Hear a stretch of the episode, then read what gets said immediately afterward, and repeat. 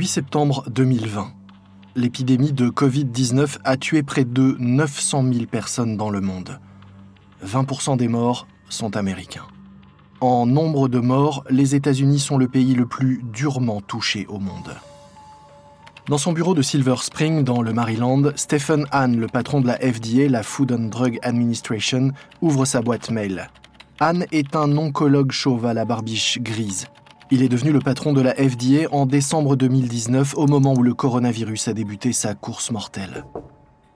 Anne relève la tête de son écran alors qu'un de ses collaborateurs pénètre dans son bureau. Eh, vous avez vu les infos à propos de l'essai clinique d'AstraZeneca? Non, qu'est-ce qui s'est passé? Eh, Ils ont décidé de suspendre l'essai dimanche. Quelqu'un a fait une mauvaise réaction au vaccin. Anne n'en revient pas. Nous sommes mardi et il s'est entretenu avec les représentants d'AstraZeneca quelques heures plus tôt. Quoi? Euh, pourquoi ils m'ont rien dit ce matin Est-ce que vous savez Non, laissez tomber, je vais les appeler moi-même. Anne décroche le téléphone et appelle un des patrons d'AstraZeneca. Et pourquoi est-ce que j'apprends seulement maintenant par quelqu'un que vous avez stoppé votre essai euh, Nous avons euh, simplement prévenu les autorités anglaises il y a quelques heures. Quelques heures? Vous aviez donc le temps de nous prévenir aussi oui, nous étions sur le point de... Sur le point? Non, c'est pas suffisant. Vous devez nous informer immédiatement de ce type d'incident, en particulier si cela touche la sécurité. Alors, allez-vous enfin me dire ce qui s'est passé? Ou est-ce que je dois attendre de le lire dans la presse demain? Oui, bien sûr. Euh, une femme en, Angleterre qui participait à l'essai a développé une myélite transverse. La myélite transverse est une atteinte neurologique causée par une inflammation de la moelle épinière qui provoque des douleurs, une perte de motricité et des problèmes de vessie. Et est-ce qu'elle avait reçu le vaccin ou le placebo? Le, vaccin. Elle se remet, mais nous avons préféré suspendre les essais tant que la cause n'était pas précisément identifiée. C'est une pratique courante. Au cours d'un essai, si un patient tombe malade, tout s'arrête jusqu'à ce que les instances officielles puissent affirmer que le vaccin n'est pas en cause. Anne se redresse sur sa chaise. Ok, alors espérons qu'elle se rétablira complètement et que tout cela n'a pas été causé par le vaccin. Mais à l'avenir, tenez-nous au courant. Pour être clair, votre essai clinique aux États-Unis ne pourra pas reprendre sans notre accord. C'est compris? Euh, Oui, nous devrions avoir les résultats de l'enquête d'ici la fin de la semaine. Quelques jours plus tard, l'enquête conclut qu'il est peu probable que le vaccin soit à l'origine de la maladie de la patiente anglaise. Le lendemain, le régulateur britannique autorise le redémarrage de l'essai d'AstraZeneca au Royaume-Uni. Peu de temps après, les essais reprennent également au Brésil, en Inde et en Afrique du Sud. Mais la FDA veut plus de garanties. Et les jours deviennent des semaines, tandis qu'AstraZeneca essaye de satisfaire aux exigences du régulateur américain. Pour AstraZeneca, les espoirs d'obtenir une autorisation de mise sur le marché aux États-Unis s'amenuisent. Le vaccin du laboratoire britannique était censé être une alternative moins chère et plus facile à distribuer que les vaccins de Pfizer et Moderna. AstraZeneca devait fournir 60% des doses américaines, sauf que maintenant, personne ne sait quand ces doses seront disponibles, ni même si elles le seront vraiment un jour.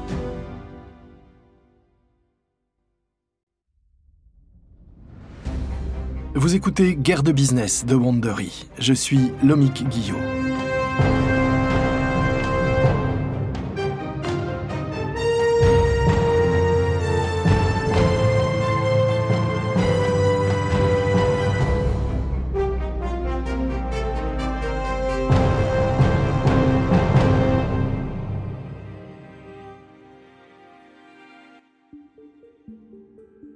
Dans le dernier épisode, l'administration Trump a donné un coup d'accélérateur à la recherche sur le vaccin avec l'opération Éclair.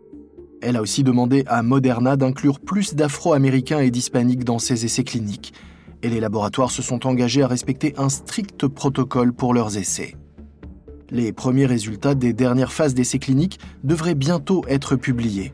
Mais la course à la Maison-Blanche parasite les débats et la confiance du public dans les vaccins s'érode rapidement. Voici notre cinquième épisode, Transformer l'essai.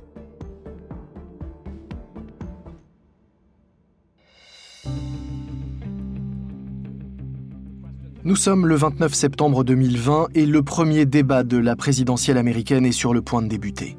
À New York, Albert Bourla, le PDG de Pfizer, s'installe dans son canapé pour regarder le débat à la télé. À l'écran, le président Donald Trump et son principal adversaire, l'ex-vice-président Joe Biden, s'observent en chien de faïence. Pour là, c'est bien que le sujet du vaccin va être au cœur des débats ce soir. Les démocrates laissent entendre que Donald Trump pourrait forcer la main à la FDA afin qu'elle accorde son autorisation à un vaccin qui ne serait pas totalement sûr. Pour assurer le grand public, la FDA de son côté souhaite que les laboratoires pharmaceutiques fournissent des données supplémentaires sur leurs essais avant de donner son autorisation. Mais recueillir ces données va prendre du temps et cela signifie qu'aucun vaccin ne sera validé avant l'élection. Et voilà que Trump menace de passer outre les décisions de la FDA et cela créerait encore plus de méfiance quant à la sécurité du vaccin. Bourla espère juste que le débat de ce soir n'aggravera pas les choses. Il peut toujours rêver. Monsieur le Président, euh, vous avez à plusieurs reprises contredit ou été en désaccord avec euh, certains des meilleurs scientifiques de votre gouvernement. Il y a deux semaines, le docteur Redfield, qui dirige le Centre de contrôle des maladies, a déclaré que le vaccin ne serait pas disponible avant l'été. Vous avez dit qu'il avait tort et qu'il s'était trompé. Eh bien, euh, j'ai discuté avec les laboratoires et nous pourrons avoir le vaccin beaucoup plus tôt que prévu. C'est une décision politique puisque ces gens préfèrent laisser les politiques décider plutôt que de sauver les vies. Bourla grince des dents tandis que Trump critique le Centre de contrôle des maladies qui joue un rôle essentiel dans le développement du vaccin. L'animateur donne maintenant la parole à Joe Biden. Les sondages montrent que le vaccin est source d'inquiétude et que les gens sont de plus en plus nombreux à hésiter à le faire. Est-ce que vous et votre colistière, la sénatrice Harris, participez à entretenir cette crainte? Non, non, la peur est attisée par ce qu'il vient de vous dire. Lui, il met la pression sur les scientifiques et n'est pas d'accord avec eux.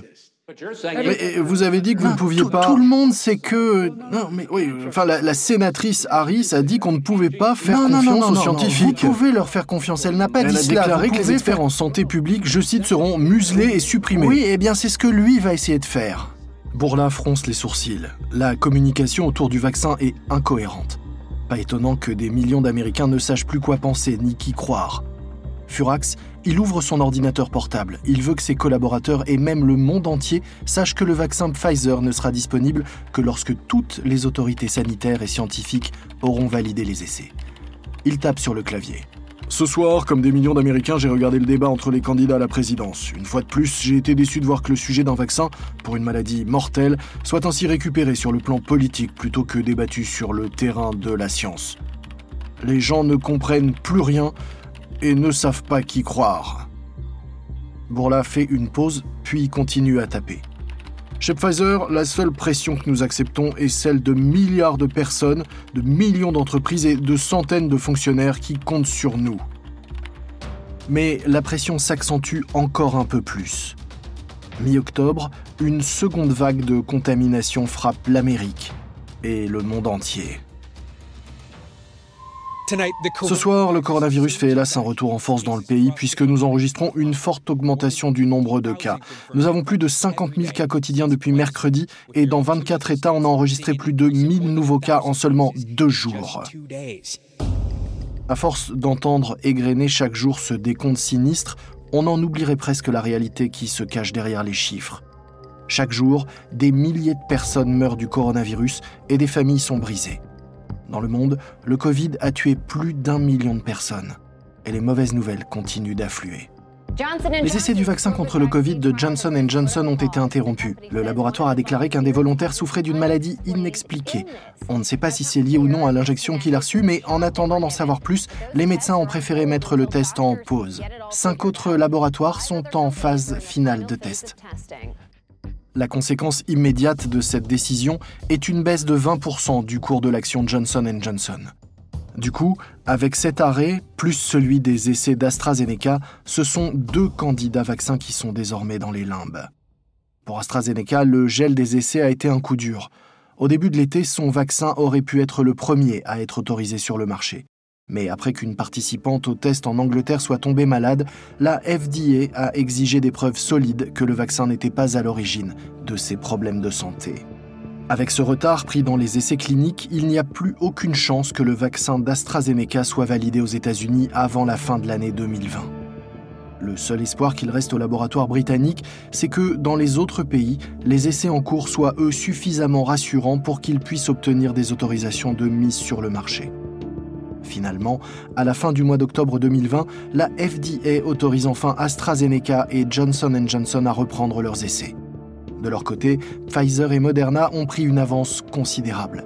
Cela peut sembler étrange ou cynique, mais la seule chose dont les deux labos ont besoin, c'est que suffisamment de volontaires dans leur panel attrapent le Covid pour valider les essais. Ils pourront alors publier leurs résultats, un moment que tout le monde attend avec la reprise de l'épidémie qui continue de galoper.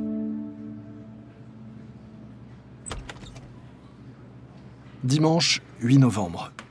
Dans les bureaux de Pfizer, dans le Connecticut, le PDG Albert Bourla s'enferme dans la salle de conférence et ouvre son ordinateur portable. Alors qu'il se connecte à une réunion en ligne, un frisson lui parcourt le dos. Cela fait dix mois que BioNTech, la start-up allemande, a demandé à Pfizer de l'aider à commercialiser son vaccin. Depuis, Pfizer a dépensé 2 milliards de dollars rien que pour lancer les essais cliniques et un début de production et il va maintenant découvrir si tout cela en valait la peine. Sur l'écran du PDG de Pfizer apparaît le visage d'un statisticien, membre du comité indépendant qui centralise et contrôle les données liées aux essais du vaccin contre le Covid. Bonjour Monsieur Burla, êtes-vous prêt à commencer? Face à l'expression neutre du statisticien, Bourla n'arrive pas à savoir à quelle sauce il va être mangé. Tout à fait, allez-y s'il vous plaît. Parfait. Dimanche dernier, nous avons eu un 94e cas de Covid parmi tous les participants à votre essai. Par conséquent, conformément au protocole établi, nous avons collecté et analysé les premières données remontant des essais. Ces résultats ont été recoupés et approuvés par Derrière son écran, le PDG de Pfizer tape du pied avec impatience face à la présentation laborieuse du pro des chiffres qui annonce les résultats avec aussi peu de passion que s'il lisait l'annuaire. Il voudrait que l'autre aille directement au but et qu'il arrête de le noyer sous les chiffres pour enfin lui dire si oui ou non le vaccin passe les tests. Une donnée est particulièrement scrutée de près, c'est l'efficacité. Cela permet de mesurer si le vaccin permet réellement de réduire le risque d'attraper la maladie. Si l'efficacité est de 0%, le vaccin ne sert à rien. Si elle est de 100%, alors tout risque est éliminé. Quoi qu'il en soit, la FDA ne validera pas un vaccin dont l'efficacité serait inférieure à 50%. Mais l'efficacité n'est pas le seul facteur qui entre en ligne de compte. Il faut aussi voir si le vaccin permet de réduire la gravité des symptômes, calculer la période pendant laquelle il protège et voir si les résultats diffèrent selon l'âge, le sexe, l'origine ou encore l'IMC, l'indice de masse corporelle. Malgré tout, si l'efficacité est faible, alors c'est sûr que le vaccin est bon pour la poubelle. Le coût pour Pfizer serait alors colossal. Enfin, ça y est, le moment de vérité est arrivé. Les résultats sont les suivants. Sur les 94 participants à l'essai qui ont été testés positifs, 90 ont reçu le vaccin placebo. Bourla l'interrompt. Excusez-moi, ils ont reçu le vaccin ou le placebo? Le statisticien vérifie ses notes. 90 avaient reçu la version placebo du vaccin et 4 le vaccin lui-même. Il n'y a donc que 4 personnes à avoir été contaminées après avoir été vaccinées. Par conséquent, l'efficacité globale du vaccin est de 95%. Bourla n'en croit pas ses oreilles. Son vaccin n'a pas seulement passé le test, il a carrément dépassé toutes les espérances. 95% Oh ouais, oui, oui, oui Bourlas se trémousse sur sa chaise, résistant à l'envie de se lever et de faire des bonds dans la pièce. Même l'austère statisticien esquisse un sourire. Depuis près d'un an, le monde entier se terre et tremble face à un ennemi terrible qui nous laisse tous sans défense et qui a pris des milliers de vies, détruit des familles, des emplois et mis la planète sous cloche. Mais l'espoir renaît enfin avec cette nouvelle qui donne aux hommes une arme pour combattre ce virus et espérer s'en débarrasser.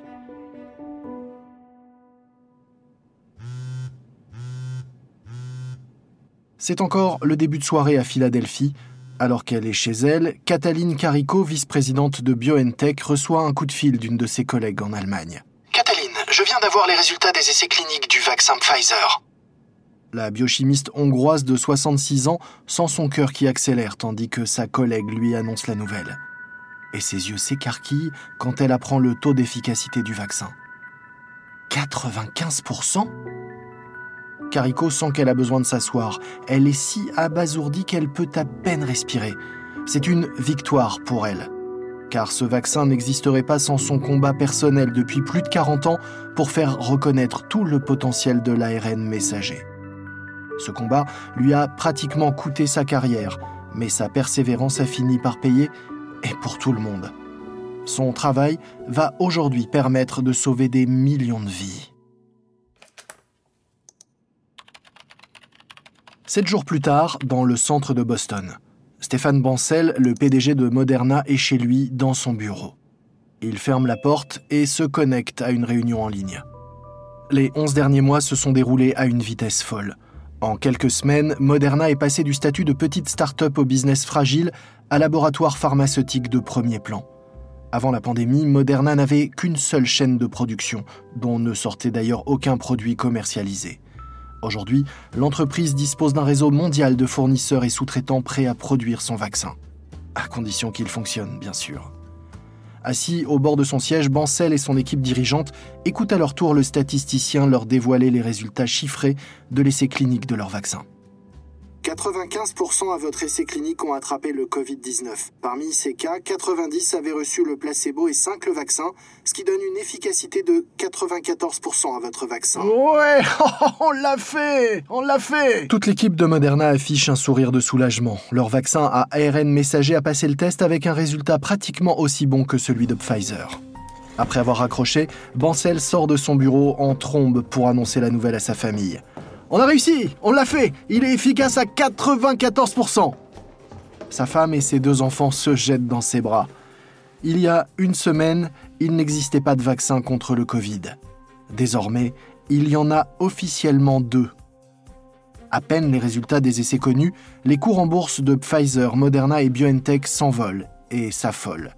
Il faut dire que contrairement à Johnson Johnson et AstraZeneca, ils n'ont pas prévu de vendre leur vaccin à prix coûtant et espèrent donc en tirer de juteux bénéfices. Il y a à peine un an, les investisseurs cherchaient à se débarrasser des actions Moderna et BioNTech. Aujourd'hui, les stock options détenus par les dirigeants des deux startups valent des centaines de millions. En janvier 2020, il semblait inconcevable d'imaginer que le monde pourrait disposer d'un vaccin contre le Covid avant la fin de l'année. Alors deux, encore moins et AstraZeneca n'a pas encore dit son dernier mot, même si, dans sa course au vaccin, le laboratoire avance, lui, à toute petite foulée.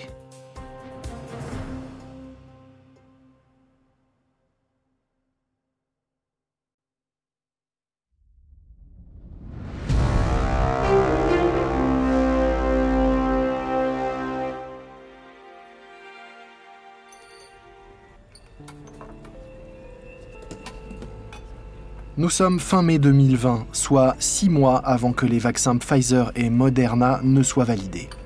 À l'université d'Oxford, deux chercheurs contemplent perplexes les écrans de leur machine. Il y a toujours un décalage. La charge virale dans ces doses de vaccins est deux fois plus élevée qu'elle ne devrait l'être. C'est vraiment bizarre. Les Italiens affirment qu'ils ont suivi les consignes à la lettre pourtant. Cela fait un mois que l'université d'Oxford s'est associée à AstraZeneca pour commercialiser son vaccin. Et ils sont sur le point de lancer un essai à grande échelle avec 10 000 volontaires britanniques. Si tout se passe bien, les résultats seront connus d'ici septembre. Sauf qu'on dirait bien que les chercheurs sont face à un sérieux problème. Oxford a fait appel à une entreprise italienne pour la fabrication des doses de vaccins nécessaires à l'essai clinique. Les doses ont été livrées il y a quelques jours, mais il y a un problème. En vérifiant les doses, les chercheurs se sont aperçus que la concentration virale était deux fois plus élevée que prévu et que ce que prétend le fournisseur. Eh, est-ce qu'il faut jeter tout le lot? Je suis pas sûr qu'il faille donner double dose aux volontaires. Un vaccin trop concentré pourrait en effet provoquer un plus grand nombre d'effets secondaires, comme des courbatures ou de la fièvre. Mais jeter les doses n'est pas une solution satisfaisante, car cela retarderait l'essai de plusieurs semaines. Or, pendant ce temps, le Covid continue de tuer des milliers de personnes chaque jour. Hum, et si nous injections des demi-doses Si nos mesures sont bonnes, ce serait la bonne quantité. Et puis si jamais nous nous sommes trompés, bien mieux vaut en injecter un peu moins que trop.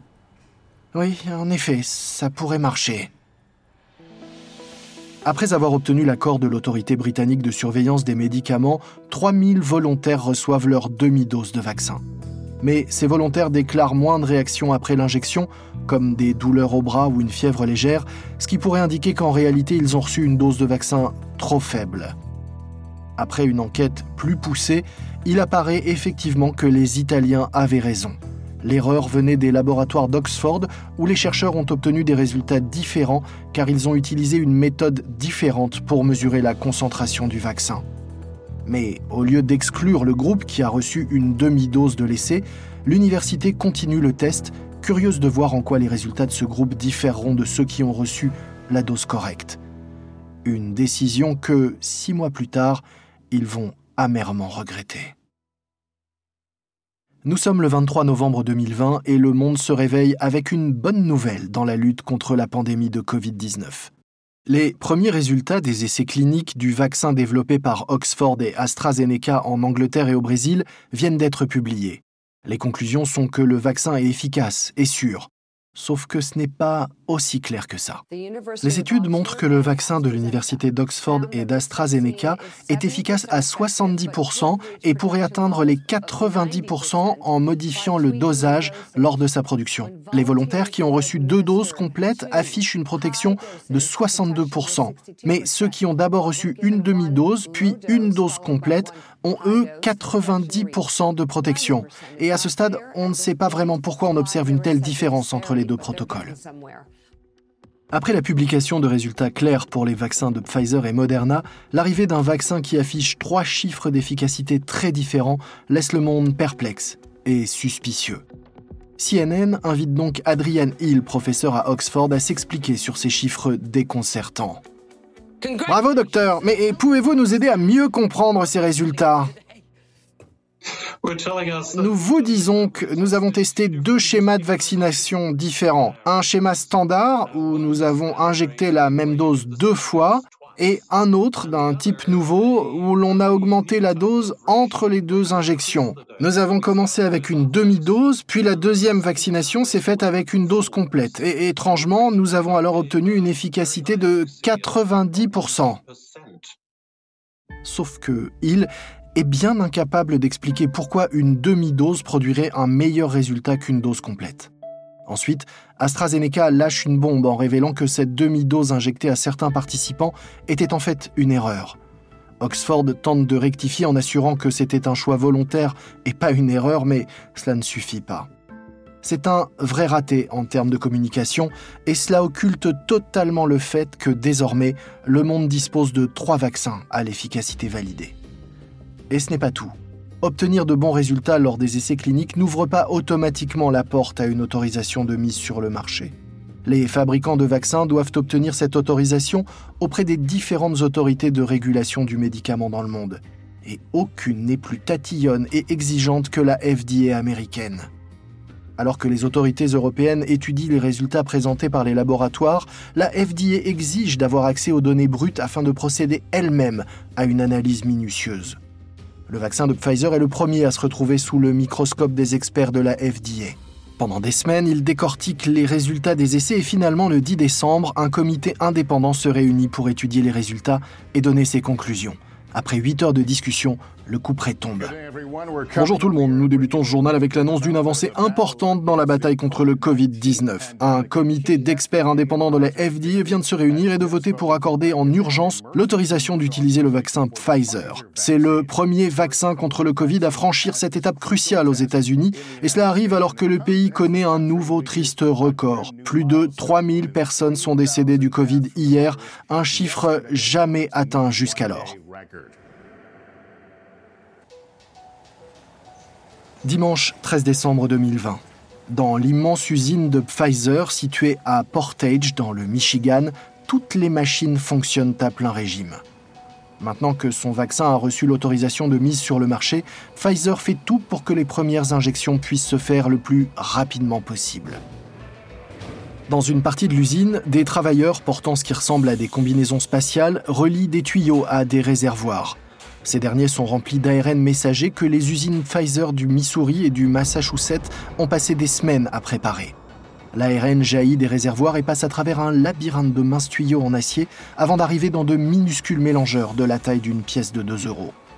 Dans ces mélangeurs, l'ARN messager est incorporé dans les particules de graisse protectrice qui ont, elles, été produites dans une autre usine du groupe pour donner le vaccin fini. Sur les chaînes de production, des dizaines de milliers de flacons en verre vibrent en attendant d'être remplis avec le vaccin. Sur les quais de chargement de l'usine, des chariots élévateurs remplissent en continu des camions UPS et FedEx de cartons qui contiennent des centaines de milliers de doses. Puis, ces poids lourds débordant de doses quittent l'usine dans un balai qui semble déjà bien rodé. Ils sont immédiatement escortés par des voitures de police qui, gyrophares et sirènes hurlantes, leur ouvrent la route. Au fur et à mesure que les camions s'éparpillent, les dispositifs de suivi contenus dans les boîtes de vaccins transmettent en temps réel leurs données au siège de Pfizer, indiquant en permanence leur emplacement et leur état. Bientôt, les premiers camions arrivent dans les aéroports voisins où leur cargaison vitale est chargée dans des avions qui transporteront ensuite le vaccin de Pfizer dans tous les coins du pays. Dès le lendemain matin, les premiers patients font la queue pour recevoir une injection dans les hôpitaux du pays. Et avant la fin de l'année, les flacons de Pfizer seront rejoints par ceux de Moderna dans les centres de vaccination. Et une fois les élections passées, le public semble moins réticent au vaccin. En septembre, un sondage avait montré que seul un Américain sur deux avait envie de se faire vacciner. En décembre 2020, ils sont 84% à vouloir du vaccin la science a repris le dessus. Le virus et ses alliés anti-vax ont perdu la bataille. Le monde commence à entrevoir le bout du tunnel, mais en Afrique du Sud, un scientifique vient de faire une découverte qui lui fait craindre que non. La guerre contre le Covid n'est pas encore terminée. Dans le prochain épisode, le virus mute. Pfizer met la pression sur l'Amérique du Sud et les pays se battent pour être approvisionnés les premiers. Wandery vous a présenté ce cinquième épisode de la course au vaccin, la nouvelle série de guerre de business. Une remarque à propos des dialogues entendus dans cet épisode, comme nous ne pouvons pas savoir ce qui s'est dit exactement, ils ont été reconstitués à partir de recherches sérieuses et détaillées.